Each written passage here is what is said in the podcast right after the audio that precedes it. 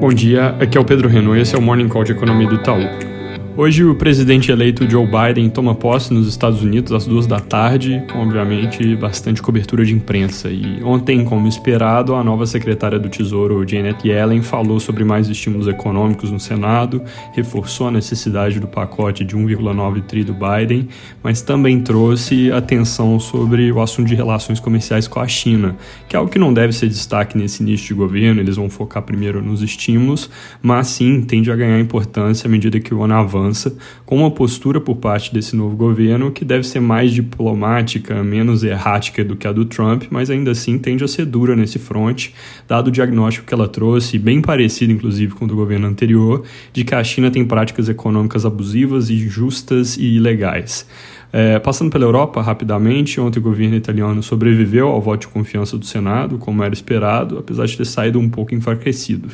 Com esse voto, o assunto tende a desaparecer rapidamente. Na China, mini surtos recuando em Hebei, que foi o primeiro desses mais recentes, em Heilongjiang, mas aumentando um pouco em Jilin, de 43 para 46 casos, e alguma coisa começando a aparecer em Pequim, onde surgiram sete de ontem para hoje. Importante monitorar se a coisa não se espalha mais, tanto por uma questão de atividade econômica por lá, quanto porque um novo surto relevante na China pode dificultar a entrega de insumos para vacinas em outros países, inclusive Brasil. Sobre esse assunto, os jornais dessa manhã no Brasil chamam atenção para o adiamento por parte da Fiocruz na entrega das primeiras doses da vacina de Oxford, que vai ser produzida no Brasil usando o insumo chinês, cuja entrega eu mencionei ontem está atrasada, com chegada prevista agora para esse sábado. Cronograma da fundação era entregar o primeiro lote de vacinas no dia 8 de fevereiro, mas agora esse cronograma mudou para o início de março, dado que leva cerca de um mês, um pouco menos que isso,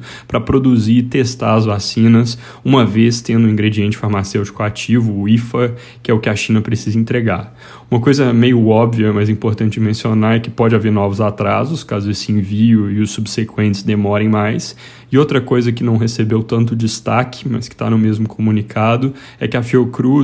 é, também coloca que depois dessa leva que chega no sábado, dia 23, em tese, os próximos despachos de insumos vindo da China vão ser quebrados em 30 lotes, com envios a cada duas semanas até chegar a quantidade suficiente para produzir as 100 milhões de doses que eram previstas inicialmente. O problema é que se o cronograma anterior contava com 100 milhões até o meio do ano, é, esse novo cronograma vai ter dificuldade de chegar nesse mesmo patamar, dado que se o ritmo for mesmo esse de um lote a cada duas semanas e os lotes tiverem o mesmo tamanho, a última entrega aconteceria lá para março do ano que vem. Último ponto aqui, vale lembrar que Butantan e Fiocruz devem ter capacidade de produção 100% local a partir do terceiro TRI. Então, essas dificuldades de importação deixam de ser tão relevantes a partir da metade do ano. Passando para a política, ontem a declaração do candidato à presidência da Câmara, Arthur Lira, sacudiu os mercados, porque ele voltou a falar do assunto de auxílio emergencial, isso é obviamente um risco que cresce de forma proporcional à duração e intensidade dessa zona cinzenta,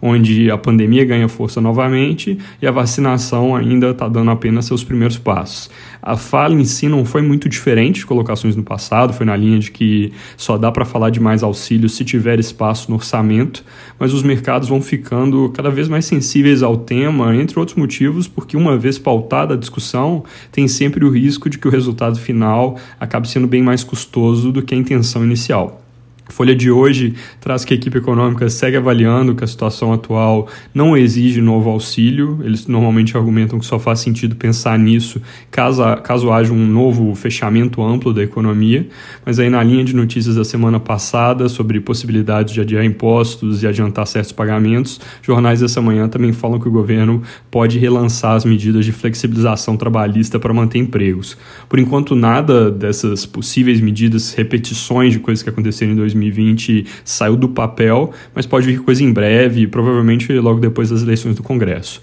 Para terminar, hoje à noite tem reunião do Copom e o consenso é bem forte na direção de manutenção dos juros em 2%, mas com retirada do forward guidance, ou seja, abandono do compromisso do Banco Central de deixar a Selic parada à frente. Na nossa leitura, tem uma diferença clara entre abandonar esse compromisso e começar a subir juros na sequência, uma coisa não resulta mecanicamente na outra, e isso é algo que o Banco Central, inclusive, já destacou no passado. Para evitar esse tipo de conclusão, o Copom deve reforçar que sem forward guidance, ele volta a operar na forma padrão do regime de meta de inflação, que é basicamente monitorando as variáveis, evolução do cenário, os principais riscos, para julgar a cada reunião o que é mais adequado. E aí nessa linha, nossa expectativa é que a Selic comece a subir gradualmente a partir de maio, na direção de 3,5% ao fim do ano, que é um nível ainda baixo em termos históricos risco em torno dessa nossa expectativa parece ser maior na direção da alta de juros começar um pouco antes, já em março,